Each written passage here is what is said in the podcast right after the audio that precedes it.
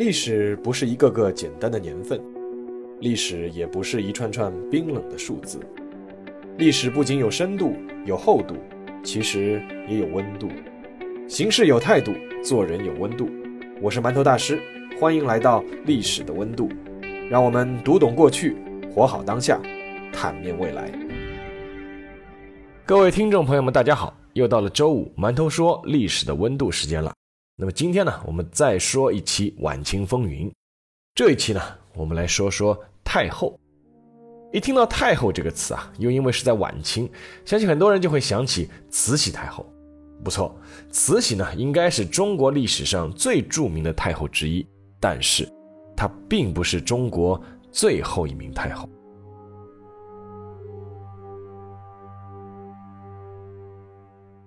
让我们先把时间定格到一八六八年的二月三日，这一天，满洲镶黄旗副都统叶赫那拉桂祥迎来了自己第二个女儿。桂祥把这个女儿取名为静芬，希望她呢娴静丰富。事实上，静芬也是按照父母的期待慢慢长大的。她守女德，读诗书，懂礼仪。从很小的时候，静芬的文静、厚道和守礼就已经远近闻名了。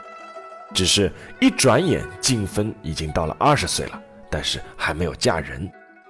按照当时的传统眼光，一个姑娘家如果二十岁还没有嫁人，那肯定是有什么问题了。但是静芬又有什么问题呢？一点问题都没有。尽管她在同龄人当中长得肯定不算好看。但是也算是官宦人家的女儿，肯定是不愁嫁的。那么问题出在哪里呢？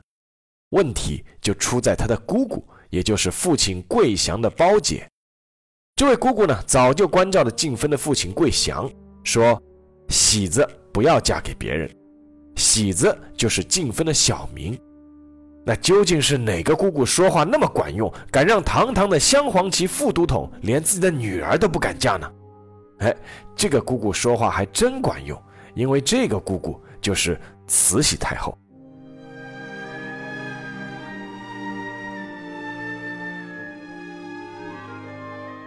一八八七年年末，一场选妃在紫禁城里的体和殿秘密举行。那个场面感极强的故事，被后来在现场的太监传出宫来，是这样描述的。站在十六岁的光绪皇帝面前的是五名选送上来的女子，其中有两位是江西巡抚德兴的女儿，而另两位呢是吏部左侍郎常旭的女儿，还有一位就是镶黄旗副都统桂祥的女儿静芬。光绪的面前呢是一张小长桌，上面放着一把如意和一对绣花荷包，皇帝把如意赠给谁，那么谁就是皇后。把荷包赠给谁呢？谁就是妃嫔。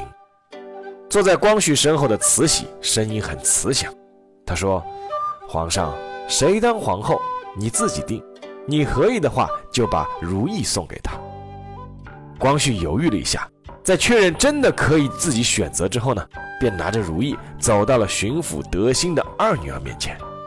这位女子呢最漂亮，光绪第一眼就喜欢上了。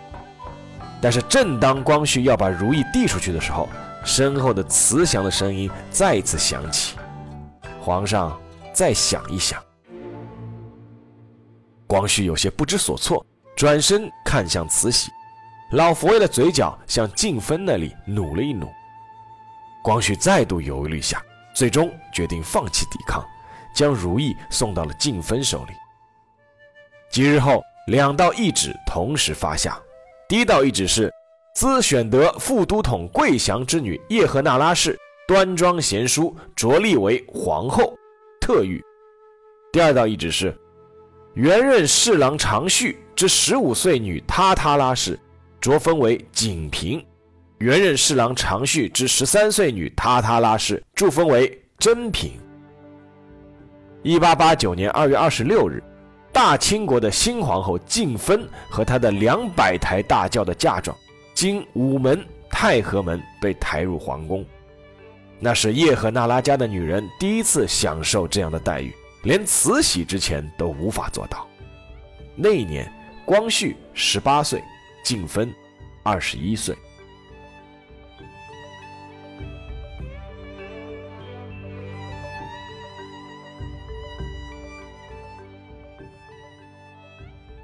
皇帝一点都不喜欢自己的皇后。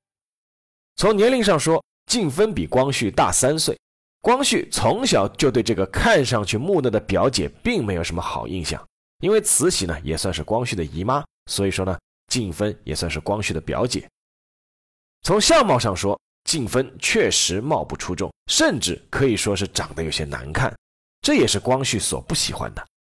最重要的是，光绪一直觉得这个皇后是慈禧派来的卧底，是来监视他的。所以相敬如宾可以，举案齐眉就免了，更不要说同床共枕了。那么光绪爱谁呢？自然是爱当时被一起选入宫的长绪之女珍嫔，也就是珍妃。那在之前的节目里面，我们也讲过一期叫《珍妃之死》，有兴趣的听众可以翻回去听一下。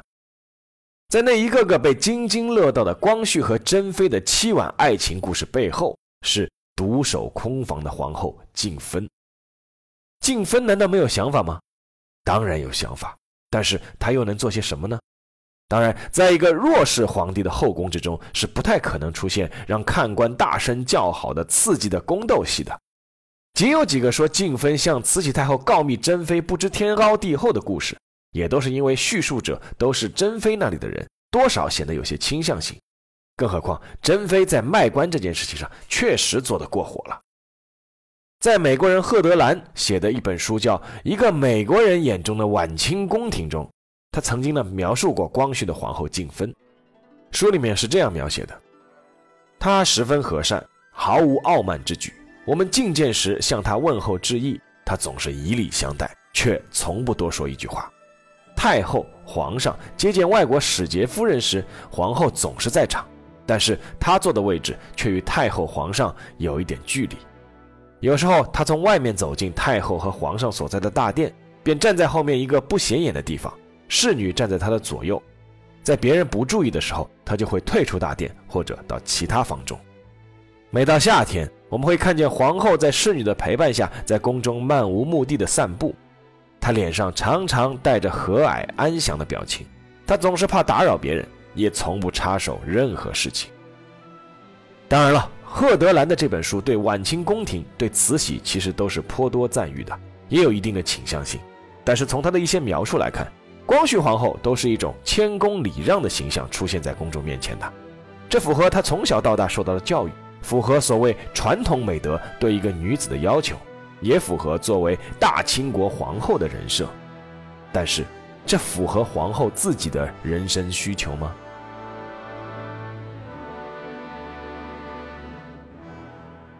不管皇后自己怎么想，作为她姑姑，也是作为她婆婆的慈禧，其实对她是不太满意的。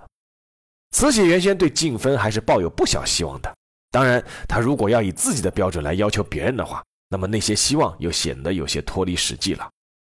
一方面，慈禧希望自己的这个侄女能够温良贤淑、三从四德，好好尽一个做妻子的本分，成为皇帝的贤内助；而另一方面，慈禧又希望自己这个侄女能够有一定的心机、手段乃至魄力，能够将皇帝寻得服服帖帖，成为自己一个有力的帮手。但是，两方面慈禧都失望了。在作为妻子这一方面，光绪根本就不爱自己的皇后，平时连话都懒得说上几句，更别说有正常的夫妻生活了。这不仅仅是在精神上，可能也是在生理上。而在为政方面，静芬根本就是一个生性懦弱的女子。手段不及慈禧之万一。作为一个例子的是，珍妃当初因为卖官触弄慈禧，被惩罚坦而杖之；而在公开杖责珍妃的过程中，静芬竟然吓得当场晕倒。当然，这也侧面证明他对珍妃未必有多大的恨意。而静芬晕倒的这一幕被慈禧看在眼里，是大为不满。啊，你连责罚一个妃子的魄力都没有，还当什么皇后？而另一个例子是。一九零一年的皇后生日，静芬出于好心向光绪提出自己的生日停止一切庆祝活动，一切从简。光绪倒是表示这很好，但是慈禧认为这个侄女自作主张，破坏了皇家的规矩，让皇家失去了威严。之后，慈禧找了个借口，称皇上主持自己的生日典礼的时候有疏忽，罚薪俸三个月。大清皇后的薪俸是一年一千两白银。但是除去自己的开销和打点下人之外，其实根本就不够用，甚至还要拿自己的东西去典当行典当换钱。就这样，皇后不仅在与丈夫的沟通中屡屡碰壁，在婆媳关系的处理中更是战战兢兢，唯恐哪个细节处理不当，就引来意想不到的糟糕结果。而这种两难境地，从戊戌变法开始到庚子事变，更是越来越明显。一场维新运动的失败，让帝党和后党彻底决裂，而八国联军进入北京，更是把皇后推到了一个完全无法抉择的两难境地。一条路，如果皇帝失败，他这个皇后算是什么呢？又如何安置呢？另一条路，如果太后失败，那么他这个太后的侄女，皇帝眼中所谓的眼线，又该如何生活下去呢？好在太后并没有被洋人抛弃，皇帝也没有被太后除去。庚子事变之后，慈禧继续大权独揽，皇帝继续被幽禁。对于皇后静芬而言，生活倒是也没起什么太大的变化。只是她去看丈夫需要打申请报告了，不过这也没什么，反正丈夫也不太想看到她。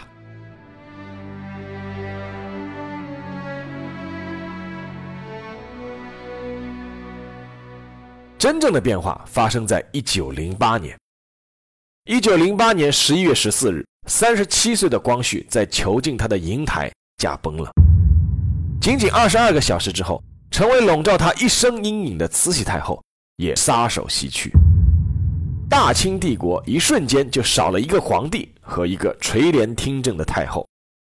而就在光绪去世而慈禧弥留之际，一系列的懿旨被发布出来，这也是慈禧一定要死在光绪后面的最大好处，不然太后的懿旨将成为一堆废纸。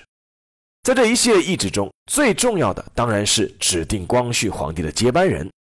懿旨是这么写的：摄政王载沣之子溥仪注入成大统为四皇帝。当然，这个结果是在大家意料之中的。小溥仪早就抱到宫中抚养了。而对静芬皇后而言，最重要乃至决定人生的是另一道懿旨，那就是溥仪继承义皇帝为嗣，并兼承大行皇帝挑。什么意思呢？就是从光绪皇帝开始。慈禧呢，便清朝这个父死子继的传统，改为兄终弟及。为了避免改变祖宗家法引来不满，慈禧当初承诺呢，光绪的儿子也会继承同治帝，兼挑光绪。但是呢，光绪一直没有儿子，所以说才会选中侄子溥仪来继承。如果慈禧不承认溥仪，让他兼挑光绪，那也就意味着光绪不是溥仪的父皇了。那这也就意味着，作为皇后的静芬是没有资格成为皇太后的。所以说，用最简单的话来说，就是慈禧在她的临终之际，终于还是松了口，同意了溥仪兼挑。那这样呢，就等于坐实了静芬这个皇太后的位子。当然了，一生善于权术的慈禧，最终还是留下了一个相互制衡的伏笔，那就是在另一道懿旨上写的：“四皇帝尚在冲陵，朕宜专心点学，助摄政王载沣为监国，所有军国政事。”系丙宇之训示，才度施行。而在扶植摄政王的同时，他也给了进封权利，那就是遇有重大事件，必须请皇太后懿旨者，由摄政王随时面请施行。从此以后，静芬皇后有了自己的徽号，那就是隆裕，而隆裕太后这个名字也将伴随她接下来的一生。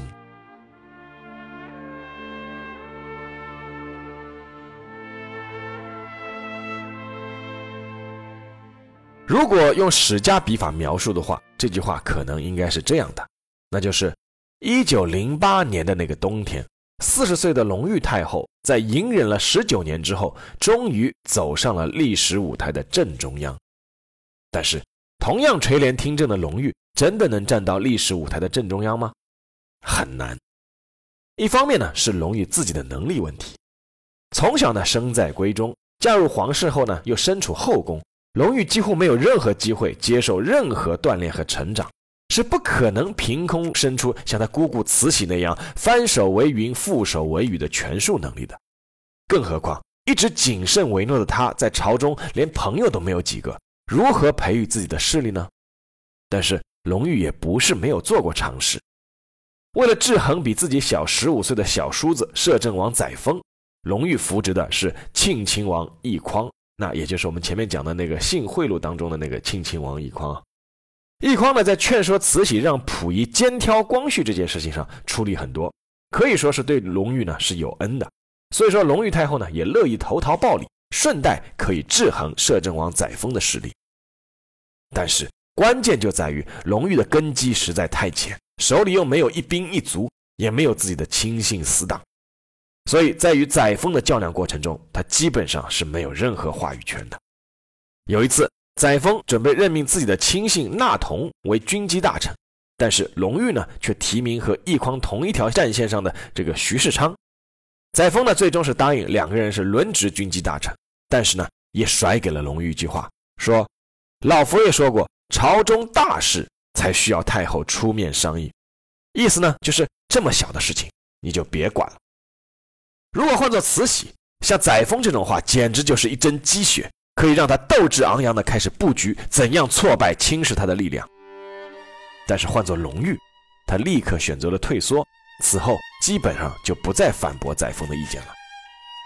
而从另一方面来说，更关键的是大环境变了。慈禧掌权的时候。大清帝国虽然是危机四伏，但好歹勉强还能维持一个王朝的框架。但是轮到隆裕登台，整个帝国已经是千疮百孔，摇摇欲坠。清朝皇室的威信和震慑力早已是一落千丈。更何况，隆裕要面对的真正对手，还不是能力其实非常平庸的载沣，而是一个真正的乱世枭雄袁世凯。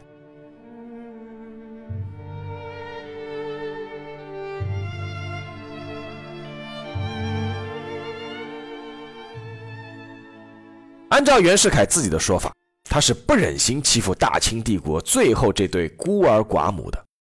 虽然这话说的有点得了便宜又卖乖的味道，但按照当时的情况，实力在后，运气在前，整个时代的洪流都推着袁世凯往前拱。隆裕确实只是不巧，正好挡在他的面前而已。武昌起义一声炮响，整个大清帝国摇摇欲坠，朝廷欲派兵征讨，但是放眼全国。除了袁世凯训练出来的北洋六镇，居然是没有可用之兵。到了这个境地，无论是摄政王载沣还是太后隆裕，都只能选择一个办法，那就是重新启用之前已经被赶出帝国权力中枢的袁世凯。为此，载沣付出了辞去摄政王的代价，哭哭啼啼的回家抱孩子去了。而大清国的最后命脉，其实就捏在隆裕太后手里了。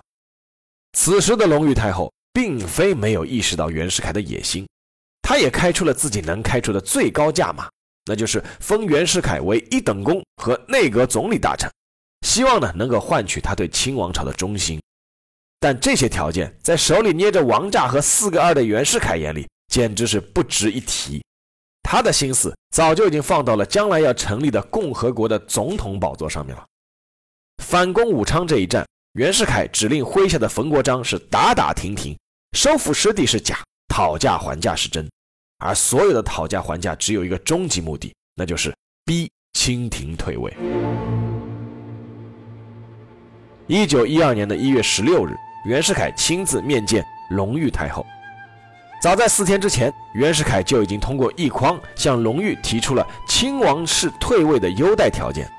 如今呢，他更是亲自向隆裕开出了最后通牒，甚至搬出了法国路易十六上断头台的例子。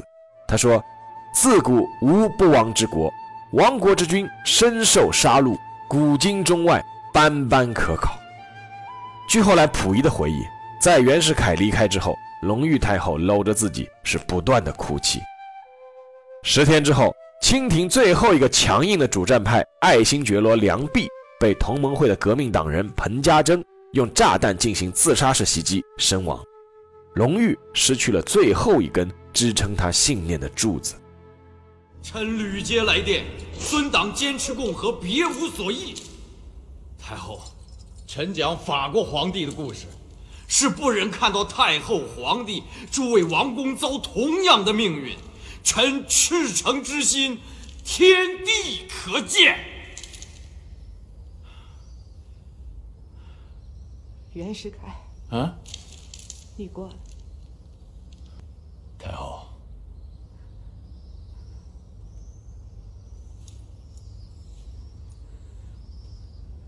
有什么吩咐？您说。若是真有这一日，你不能让我们娘俩上断头台，也绝不能让我们娘俩饿死。那是当然，那是当然。下去吧。南方迫不及待，请太后从速商议。知道了。一九一二年二月十二日，乾清宫，十位内阁大臣向隆裕太后和小皇帝溥仪鞠躬行礼。此时的他们已经不再行使磕头跪拜的大礼了，而这十位内阁大臣其实也都已经是袁世凯的附庸和亲信了。随后，隆裕就拿出了之前袁世凯早就已经帮他拟定好的退位诏书，才看几句，他就已经泪如雨下。诏书是这么写的：“奉旨朕亲奉隆裕太后懿旨，前因明军起事，各省相应，九下沸腾，生灵涂炭，特命袁世凯遣员与明军代表讨论大局，一开国会，公决政体。两月以来，尚无确当办法。”而看到诏书末尾的时候，隆裕太后更是嚎啕大哭。诏书写道：“袁世凯前经资政院选举为总理大臣，当资新旧代谢之际，已有南北统一之方。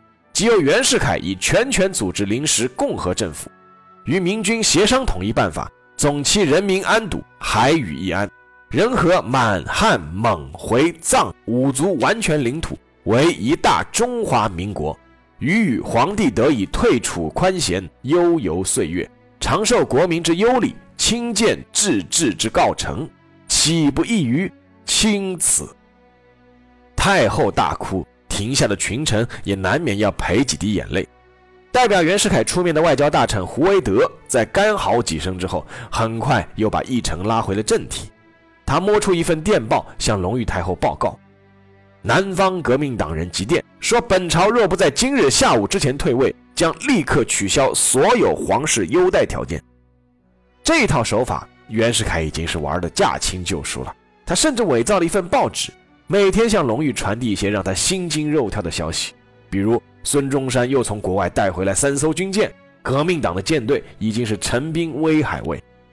隆裕太后随即止住了眼泪，下令在退位诏书上盖印。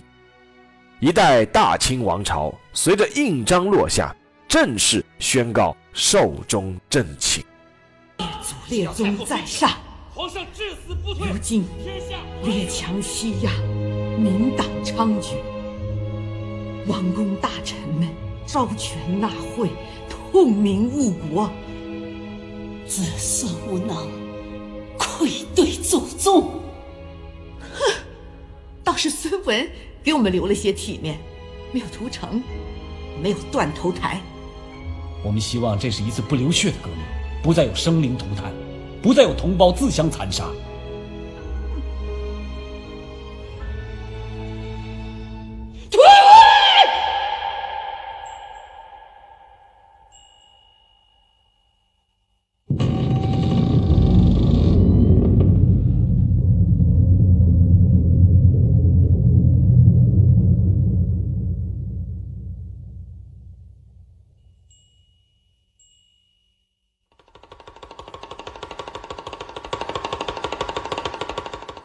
自此，隆裕太后就背上了沉重的心理包袱。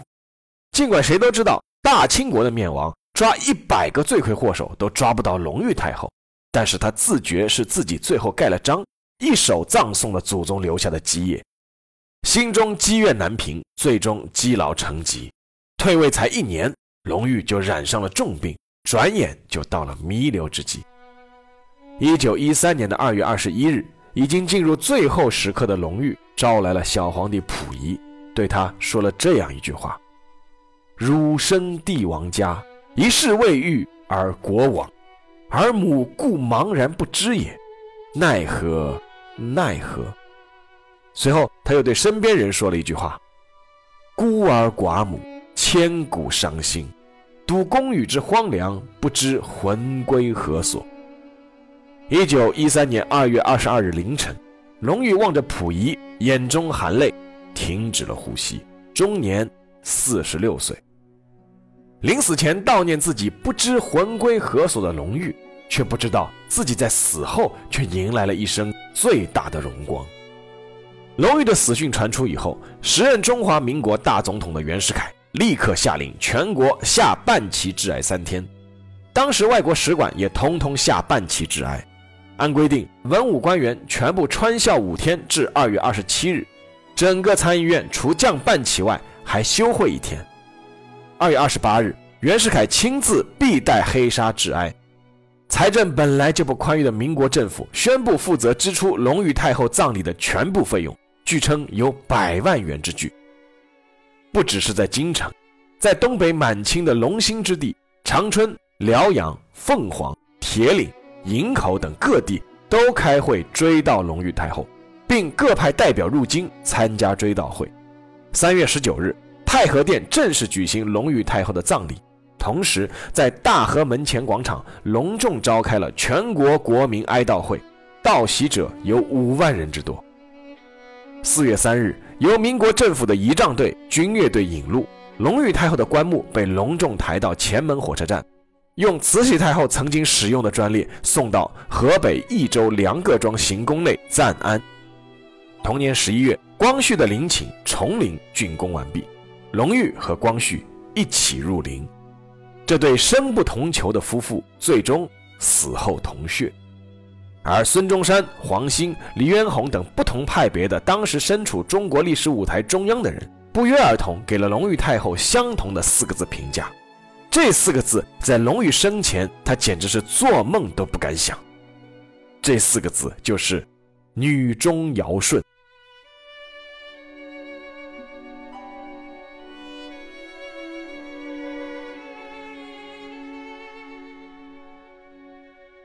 好了，下面进入馒头说时间。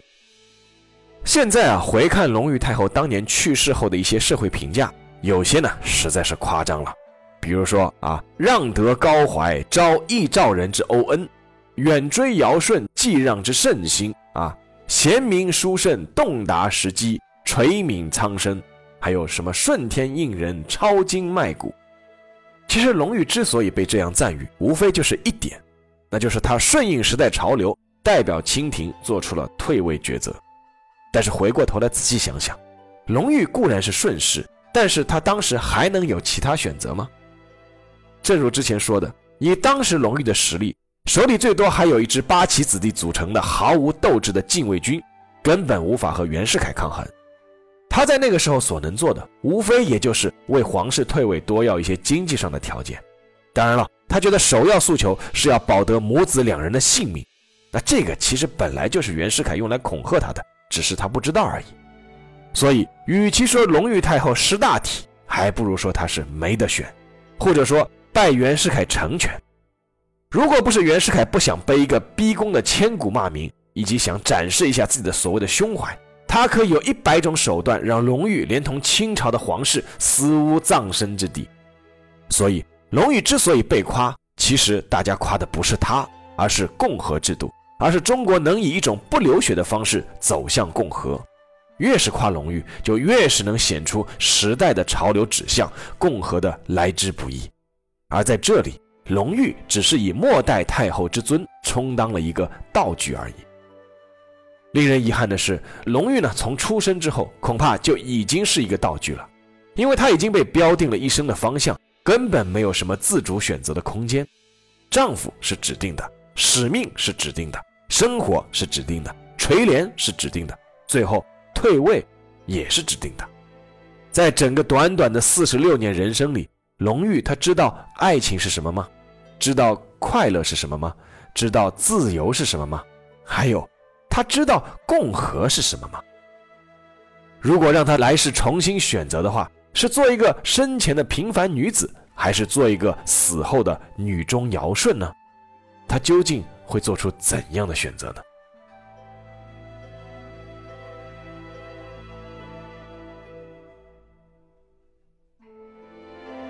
今天的节目就到这里，谢谢大家收听，我们下期再见。